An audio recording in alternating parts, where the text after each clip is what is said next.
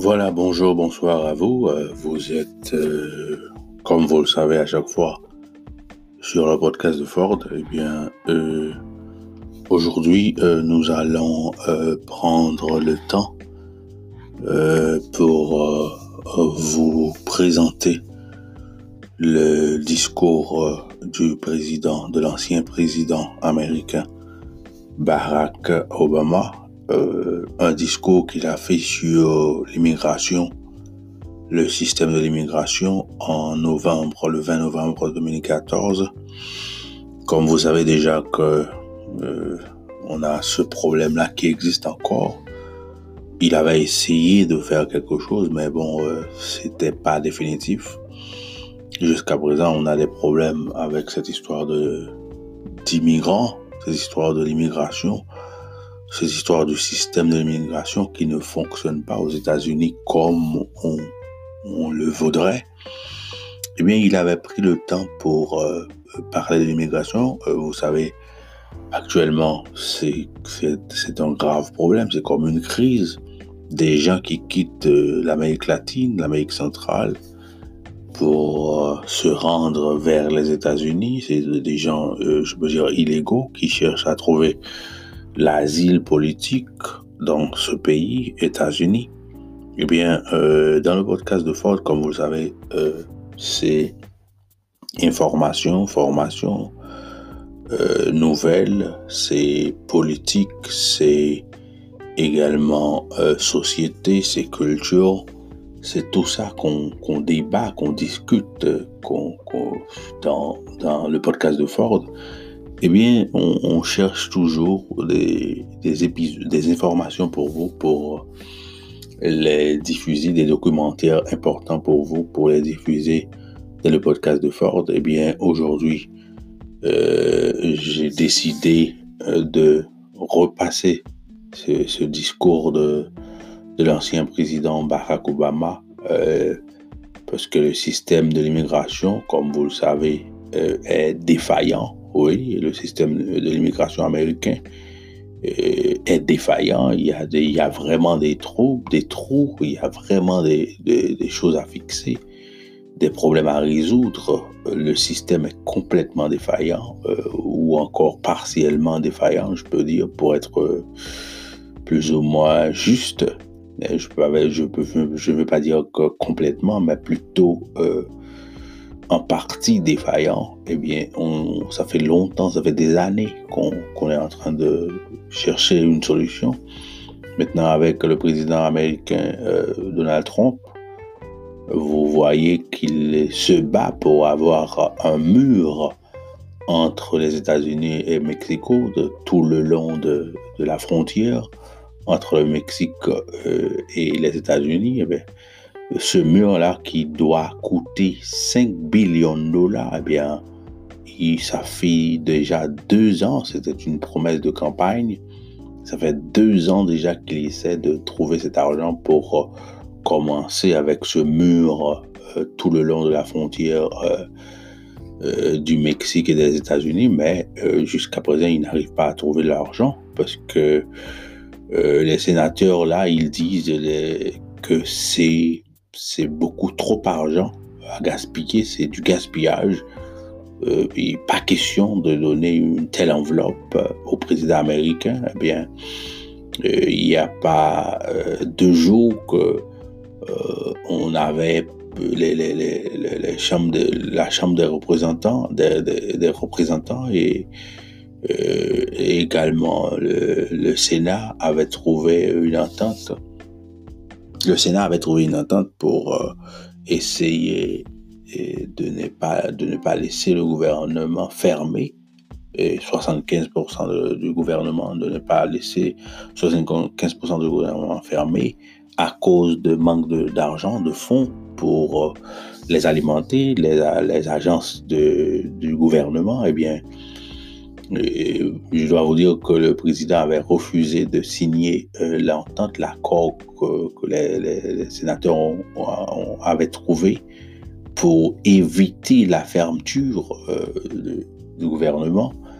Euh, eh bien bon, Monsieur le Président Trump avait refusé de signer ce document. Il a dit que tant qu'il n'y a pas l'argent pour son mur, pour la frontière le mur qu'il veut monter entre le Mexique et les États-Unis, eh bien, il va pas signer cet accord pour éviter la fermeture du gouvernement. Mais voilà qu'on est dans une impasse, dans une impasse sérieuse. Et bien dans cette impasse qu'on est actuellement, c'est-à-dire le gouvernement est partiellement fermé, puisque, je dis partiellement fermé parce que on avait déjà octroyé plus de, de l'argent à plus de 75% du, gouvernement. Eh bien, le reste, il n'y a pas d'argent parce que le, président avait refusé de signer l'entente pour éviter cette fermeture. Eh bien, à, ce moment-là, depuis euh, deux jours, c'est le va-et-vient qui se fait. Eh jusqu'à présent, on n'arrive toujours pas à trouver de l'argent. Le gouvernement est partiellement fermé. Et M. Trump, le président, il veut toujours avoir euh, cet argent, 5 billions de dollars, c'est beaucoup d'argent. Mais avec euh, les démocrates, c'est sûr que ça ne va pas passer. Et ils refusent de, de, d'amender euh, la loi, euh, le, budget pour ajouter les 5 billions de dollars. Eh bien, euh, comme vous savez que les, républicains auront pu, ils auront pu voter la loi eux-mêmes, mais comme les, les, règlements du Sénat disent qu'il faut 60 sénateurs pour approuver un projet, ce genre de projet dans, le budget, eh bien, comme euh, les, les, les, sénateurs euh, républicains n'ont que 50 euh, plus ans, 51, ils n'ont pas 60, ils, ont, besoin de 10 à 9 sénateurs démocrates pour faire passer, pour faire passer les 5 billions de dollars.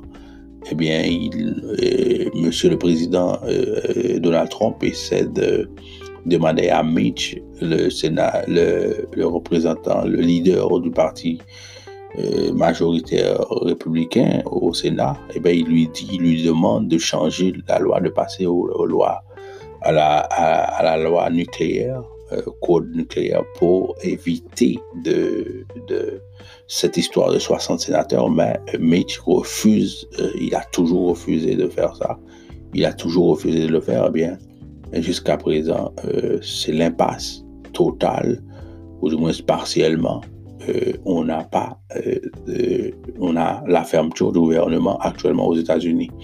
Eh bien, dans cette histoire, cette histoire de l'immigration, comme vous savez, M. Trump dit toujours que les migrants qui cherchent à rentrer aux États-Unis, eh ils sont, ils sont des gens méchants, ils sont des mauvais gens, ils, sont, ils ont toutes sortes de maladies, ils les accusent de ISIS, de terroristes, de dealers de drogue, de, rapistes, de, tout et de rien, de violeurs. Alors, eh ben, ils, euh, ils, veulent pas de ces gens, ils veulent pas donner l'asile aux gens. Eh bien, euh, cette histoire d'immigration qui continue, eh bien, vous, je me rappelle bien que quand euh, M. Obama avait décidé d'agir sur l'immigration, eh bien, les républicains, tout le monde, ils avaient dit que, que c'était, c'était, c'était l'amnistie.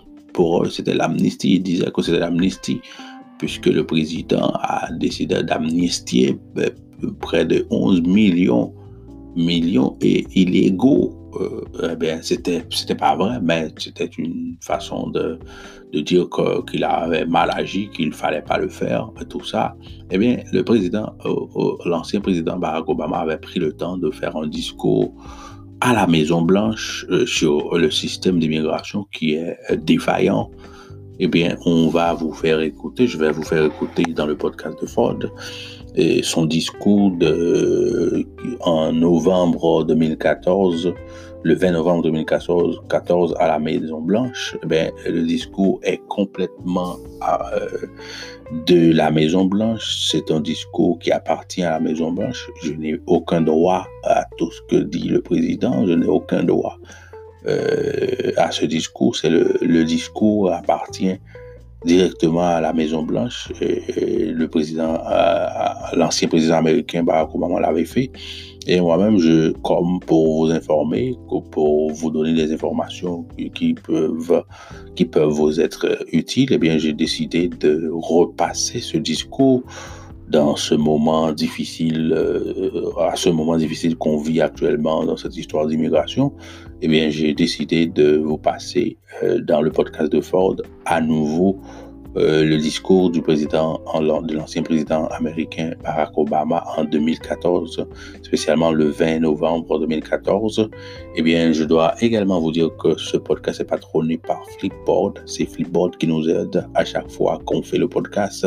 Eh bien, il nous aide financièrement à chaque fois que vous cliquez pour écouter une de nos, de nos, de de nos épisodes. Eh bien, Flipboard nous donne quelque chose financièrement pour nous supporter financièrement.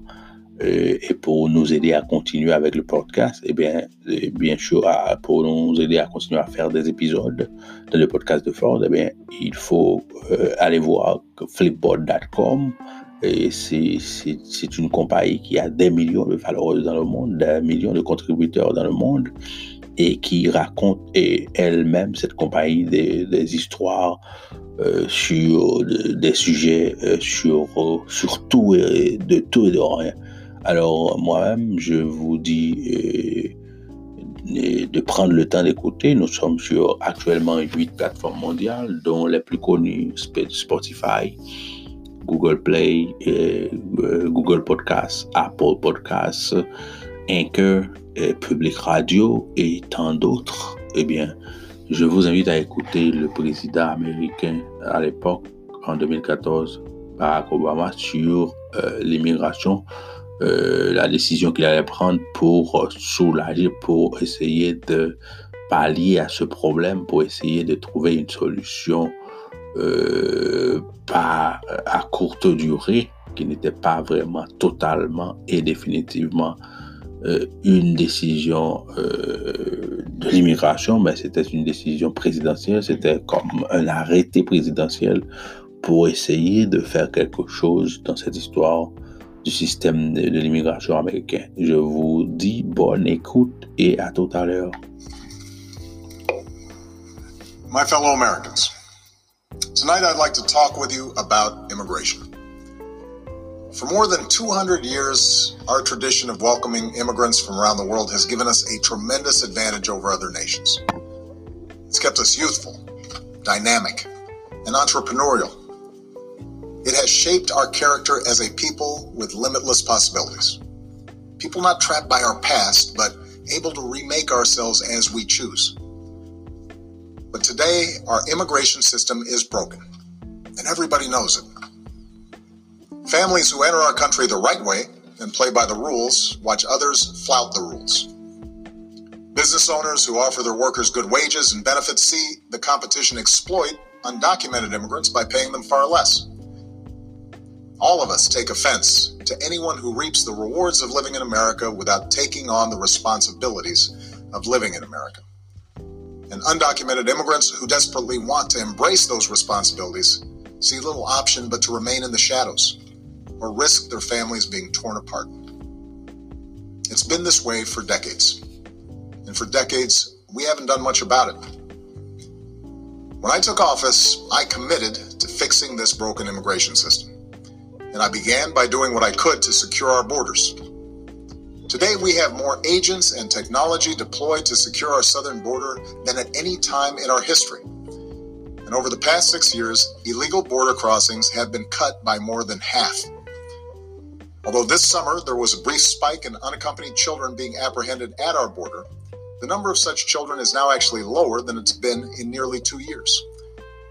Overall, the number of people trying to cross our border illegally is at its lowest level since the 1970s. Those are the facts. Meanwhile, I worked with Congress on a comprehensive fix, and last year, 68 Democrats, Republicans, and independents came together to pass a bipartisan bill in the Senate.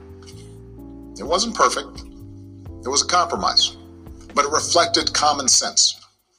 It would have doubled the number of Border Patrol agents, while giving undocumented immigrants a pathway to citizenship if they paid a fine started paying their taxes, and went to the back of the line. An independent expert said that it would help grow our economy and shrink our deficits.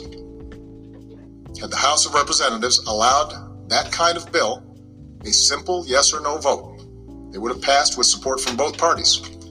And today it would be the law. But for a year and a half now, Republican leaders in the House have refused to allow that simple vote. Now, I continue to believe that the best way to solve this problem is by working together to pass that kind of common sense law. But until that happens, there are actions I have the legal authority to take as president, the same kinds of actions taken by Democratic and Republican presidents before me, that will help make our immigration system more fair and more just. Tonight, I'm announcing those actions. First, we'll build on our progress at the border with additional resources for our law enforcement personnel so that they can stem the flow of illegal crossings and speed the return of those who do cross over. Second, I'll make it easier and faster for high skilled immigrants, graduates, and entrepreneurs to stay and contribute to our economy, as so many business leaders have proposed. Third, we'll take steps to deal responsibly with the millions of undocumented immigrants who already live in our country. I want to say more about this third issue because it generates the most passion and controversy. Even as we are a nation of immigrants, we're also a nation of laws. Undocumented workers broke our immigration laws, and I believe that they must be held accountable, especially those who may be dangerous. That's why over the past six years, deportations of criminals are up 80%. And that's why we're going to keep focusing enforcement resources on actual threats to our security. Felons, not families. Criminals, not children. Gang members, not a mom who's working hard to provide for her kids. We'll prioritize, just like law enforcement does every day. But even as we focus on deporting criminals, the fact is millions of immigrants in every state, of every race and nationality, still live here illegally. And let's be honest, tracking down, rounding up, and deporting millions of people isn't realistic. Anyone who suggests otherwise isn't being straight with you. It's also not who we are as Americans. After all, most of these immigrants have been here a long time. They work hard, often in tough, low paying jobs. They support their families. They worship at our churches. Many of their kids are American born or spent most of their lives here. And their hopes, dreams, and patriotism are just like ours. As my predecessor, President Bush, once put it, they are a part of American life. Now, here's the thing we expect people who live in this country to play by the rules. We expect that those who cut the line will not be unfairly rewarded. So we're going to offer the following deal. If you've been in America for more than five years, if you have children who are American citizens or legal residents, if you register, pass a criminal background check, and you're willing to pay your fair share of taxes, you'll be able to apply to stay in this country temporarily without fear of deportation. You can come out of the shadows and get right with the law.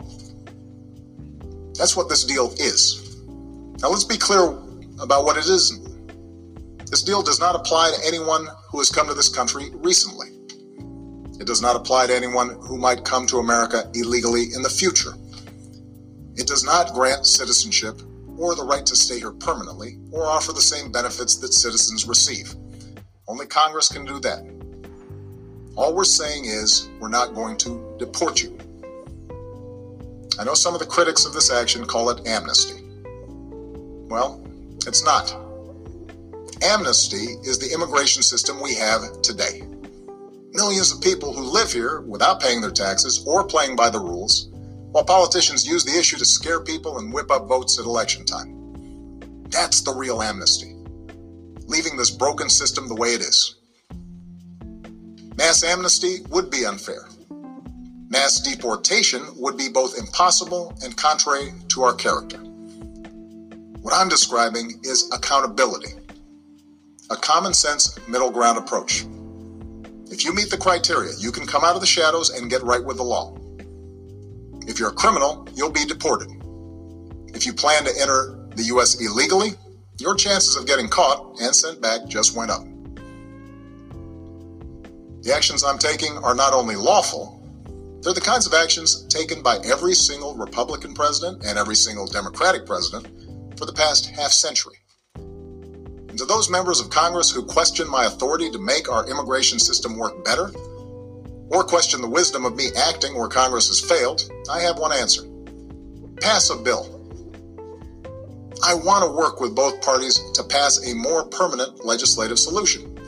And the day I sign that bill into law, the actions I take will no longer be necessary. Meanwhile, don't let a disagreement over a single issue be a deal breaker on every issue. That's not how our democracy works. And Congress certainly shouldn't shut down our government again just because we disagree on this. Americans are tired of gridlock. What our country needs from us right now is a common purpose, a higher purpose. Most Americans support the types of reforms I've talked about tonight, but I understand the disagreements held by many of you at home. Millions of us, myself included, go back generations in this country with ancestors who put in the painstaking work to become citizens. So we don't like the notion that anyone might get a free pass to American citizenship. I know some worry immigration will change the very fabric of who we are, or take our jobs, or stick it to middle class families at a time when they already feel like they've gotten the raw deal for over a decade. I hear those concerns. But that's not what these steps would do. Our history and the facts show that immigrants are a net plus for our economy and our society. And I believe it's important that all of us have this debate without impugning each other's character. Because for all the back and forth of Washington, we have to remember that this debate is about something bigger. It's about who we are as a country and who we want to be for future generations. Are we a nation that tolerates the hypocrisy of a system where workers who pick our fruit and make our beds never have a chance to get right with the law? Or are we a nation that gives them a chance to make amends, take responsibility, and give their kids a better future? Are we a nation that accepts the cruelty of ripping children from their parents' arms? Or are we a nation that values families and works together to keep them together? Are we a nation that educates the world's best and brightest in our universities only to send them home to create businesses in countries that compete against us? Or are we a nation that encourages them to stay and create jobs here, create businesses here, create industries right here in America? That's what this debate is all about. We need more than politics as usual when it comes to immigration. We need reasoned, thoughtful, compassionate debate that focuses on our hopes, not our fears. I know the politics of this issue are tough, but let me tell you why I have come to feel so strongly about it. Over the past years, I've seen the determination of immigrant fathers who worked two or three jobs without taking a dime from the government and at risk any moment of losing it all just to build a better life for their kids. I've seen the heartbreak and anxiety of children whose mothers might be taken away from them just because they didn't have the right papers. I've seen the courage of students who, except for the circumstances of their birth, are as American as Malia or Sasha. Students who bravely come out as undocumented in hopes they could make a difference in the country they love.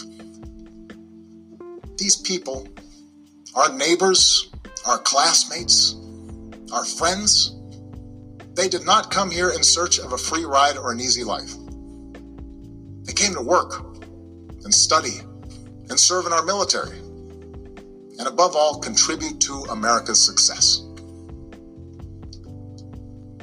Now, tomorrow I'll travel to Las Vegas and meet with some of these students, including a young woman named Astrid Silva. Astrid was brought to America when she was four years old. Her only possessions were a cross her doll, and the frilly dress she had on. When she started school, she didn't speak any English. She caught up to other kids by reading newspapers and watching PBS. And she became a good student. Her father worked in landscaping. Her mom cleaned other people's homes.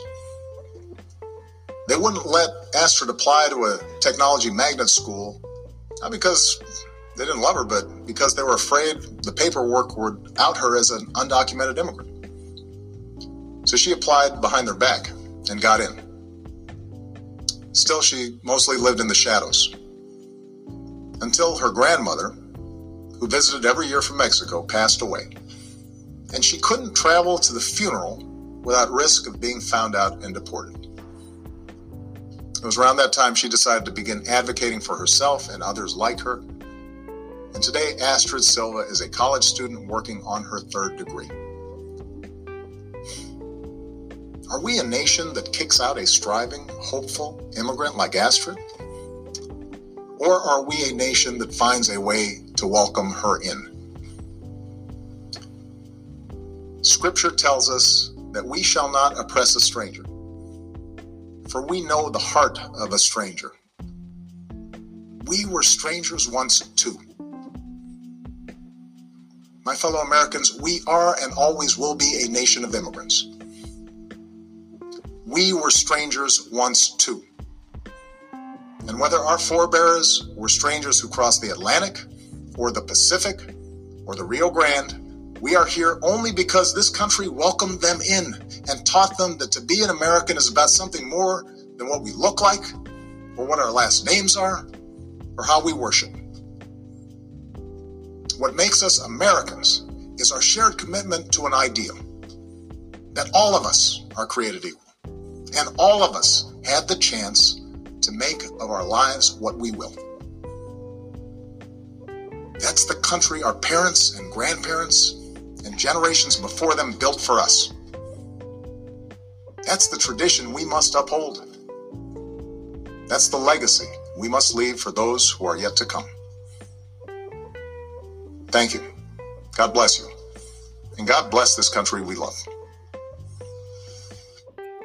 Voilà, voilà, eh bien c'était le discours du président américain, l'ancien président américain, je devrais dire euh, Barack Obama, sur le système de l'immigration américain, euh, ce discours qu'il a, qu'il a eu à prononcer en novembre, le 20 novembre 2014, eh bien, euh, je dois vous dire, comme vous le savez déjà, que cette histoire de l'immigration euh, n'a pas été résolue. Eh bien, ce problème existe encore et jusqu'à présent, nous sommes en train de faire face à ce problème que euh, chaque président cherche à trouver une solution, mais euh, laquelle solution qui n'a toujours pas pu se concrétiser.